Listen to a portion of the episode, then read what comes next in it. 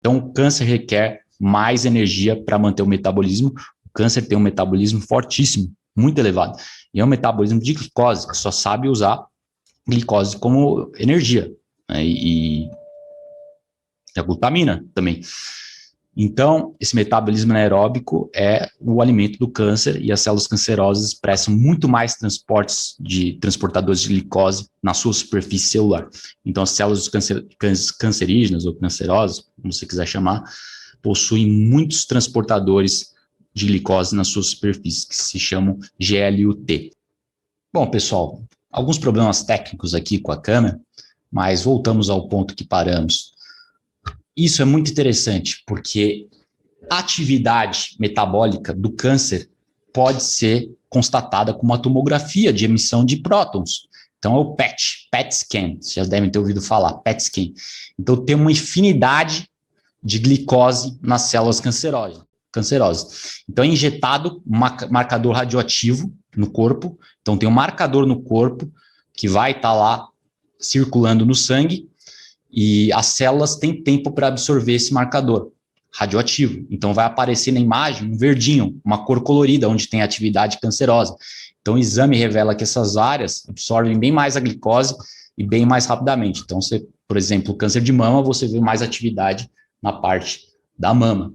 Então, são pontos quentes que se chamam, fica colorido na imagem de tomografia e são evidências fortes da atividade cancerígena. E onde que acontece isso? Acontece onde tem mais consumo de glicose. Então, o câncer mostra evidentemente o câncer se alimentando da glicose. Então, para vocês terem melhor, o câncer tem oito características. Né? Apesar de centenas de tipos diferentes de câncer existirem, o câncer compartilha, em geral, a maioria desses oito pontos em comum, que são as características críticas para sua sobrevivência, sem as quais a maioria dessas oito características, sem elas, o câncer não conseguiria se proliferar é o que caracteriza o câncer. Então, eu vou ler para você aqui. Vamos aqui. Uma das, a primeira das oito características, sustentação da sinalização proliferativa. Eu já vou falar mais, vou resumir, depois eu vou uma por uma. Resistir à morte celular, evasão de supressores de crescimento, permitir a imortalidade replicativa, indução de angiogênese, que é o crescimento de vasos sanguíneos, ativando a invasão e metástase, ou seja, metástase, desregulando a energia celular. E, por fim, a evasão da destruição imunológica, que é o impedimento da destruição imunológica. Então, vamos uma por uma, começando com a sustentação, sustentação da sinalização proliferativa.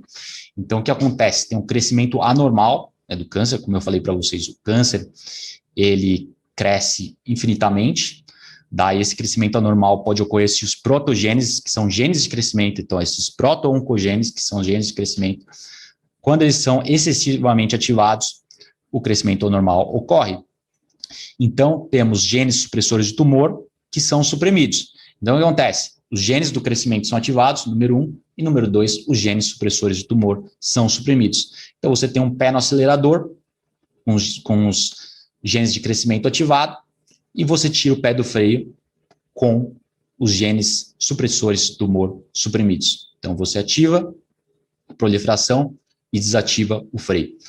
Então, número um. Agora, número dois, invasão supressores de crescimento, que é impedir a supressão de crescimento, voltando ao mesmo ponto. Alguns dos genes mais comumente afetados no câncer são genes supressores de, de tumor.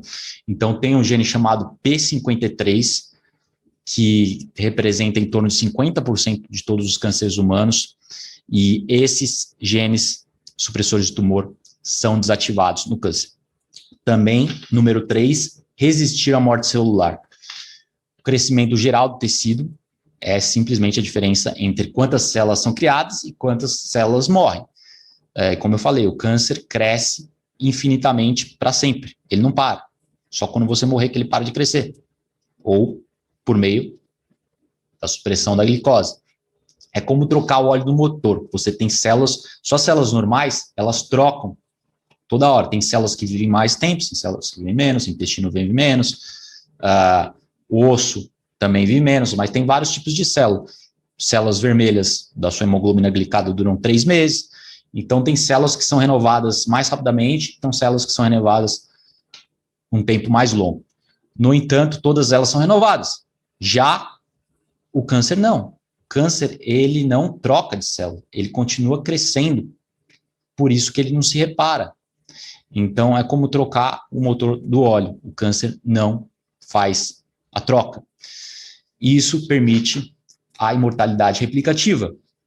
E as células normais é, têm um limite de, de, de, replicação que se chama limite Hayflick, no qual elas não podem se dividir mais. Então chega uma hora que você morre porque você não consegue dividir mais, não consegue fazer a divisão celular mais. Já as células cancerígenas se reproduzem eternamente. Então, quando essas células normais são sobrevivem à vida útil, elas são mortas e substituídas. Como eu falei, precisam ser renovadas ao longo da vida. A célula cancerígena vive eternamente.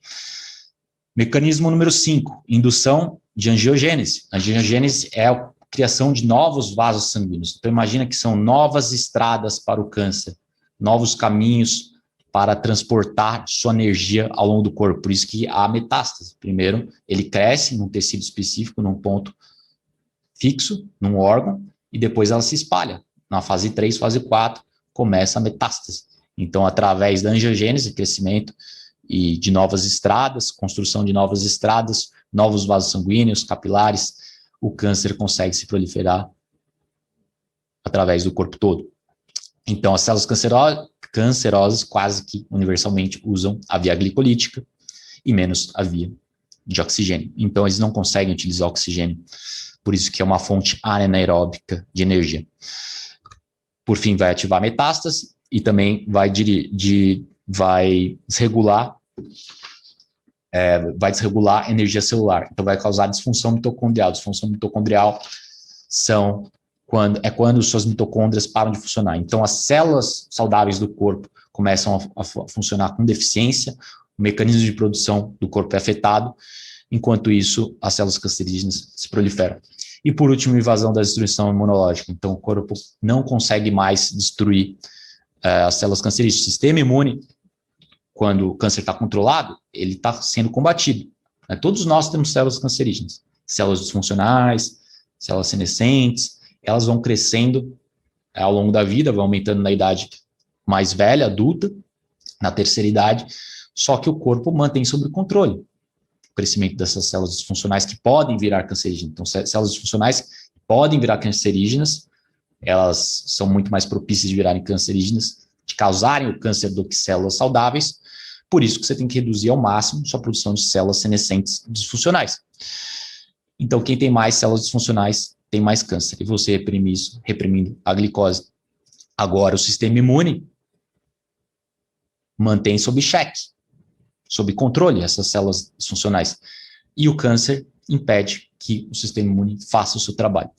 Também havia a apoptose, a apoptose é a morte celular programada, o corpo mata células disfuncionais, mata células cancerígenas, só que ele não consegue fazer isso se o seu sistema imune não está funcionando corretamente. Ele não consegue fazer isso se você está alimentando o câncer. O câncer só é eliminado ao privá-lo da sua energia, que é a glicose.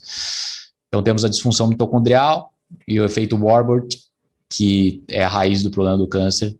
E como vocês podem ver, câncer é uma doença moderna degenerativa. Década de 70, o presidente americano Nixon, ele anunciou a guerra contra o câncer. Por quê? Porque estava crescendo continuamente.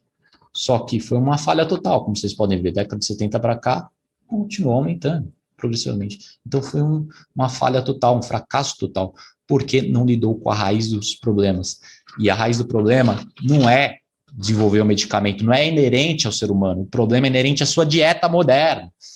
Porque pensam que é questão de genética. Essa é a ladainha, mas o estudo mostra que não é genética e todos os estudos. Então, tem tenho, tenho aqui uma frase muito interessante do livro que eu falei que eu estou lendo, do Jason Fung, médico pesquisador canadense, no que diz respeito à falha dos medicamentos contra o câncer, porque para cada uma pessoa que é salvada com os medicamentos de câncer, tem 20 pessoas que são mortas pela dieta. Então não adianta, tem que resolver o problema subjacente, problema fundamental, raiz do problema. Então vamos lá, frase do médico Jason Fung. A maioria dos novos medicamentos contra o câncer foi aprovado com base unicamente em um marcador questionário de eficácia. Então, de 1990 a 2002, apenas 71 novas aprovações de medicamentos foram concedidas para 45 novos medicamentos. Desses 45, comprovou-se que apenas 12, 12, apenas 12 medicamentos salvam vidas. Então, dessas 71 novas aprovações, apenas 12 medicamentos salvam vidas. E a maioria prolongou a vida em apenas algumas semanas. Então, dos pouquíssimos medicamentos que funcionam, entre aspas, que têm algum grau de eficácia, esses poucos prolongam a vida das pessoas em apenas uma semana, algumas semanas. Então, volta ao que eu falei, que para cada uma vida que os medicamentos salvam, 20 são causadas pelo estilo de vida. Então, não adianta, tem que cortar o mel pela raiz. E é a mesma coisa para o vírus atual da moda. Então, a matemática é estranha em suas palavras. 691 descobertas é igual a 71 aprovações de medicamentos contra o câncer, que é igual a 45 novos medicamentos, que é igual a 12 medicamentos que mal prolongam a vida dos pacientes. Então, todos esses anos de estudos para nada. Né? Isso é hipérbole. Algum, algum benefício tem. Só que o problema é o risco moral. O que é o risco moral? Você aceitar que o câncer é genético, que isso é uma afirmação totalmente falsa, e não lidar com a raiz do problema. Daí, se você faz tudo certo, se você faz uma cetogênica, insulina reduzida, IGF-1 reduzida, inflamação baixa, e mesmo assim se você desenvolver câncer, aí beleza, você fez tudo que você podia. Agora você continuar tendo um estilo de vida sedentário, abusivo, pastel, doce, torta, bolacha, daí ficar que, esperando que a medicina vai te salvar, não é, não vai te salvar no último minuto. Então, é, a moral de história é essa, pessoal. É muito, muito simples mesmo. Corte o mal pela raiz, faça tudo o que você pode, que você provavelmente vai ter uma taxa, uma probabilidade muito menor de desenvolver essa doença, muito perniciosa. Você vai ter um, um risco mais parecido com nossos ancestrais, que é muito mais reduzido. Nossos ancestrais neolíticos e nossos ancestrais primitivos, que esses sim tinham saúde absolutamente excepcional. Até a próxima, pessoal.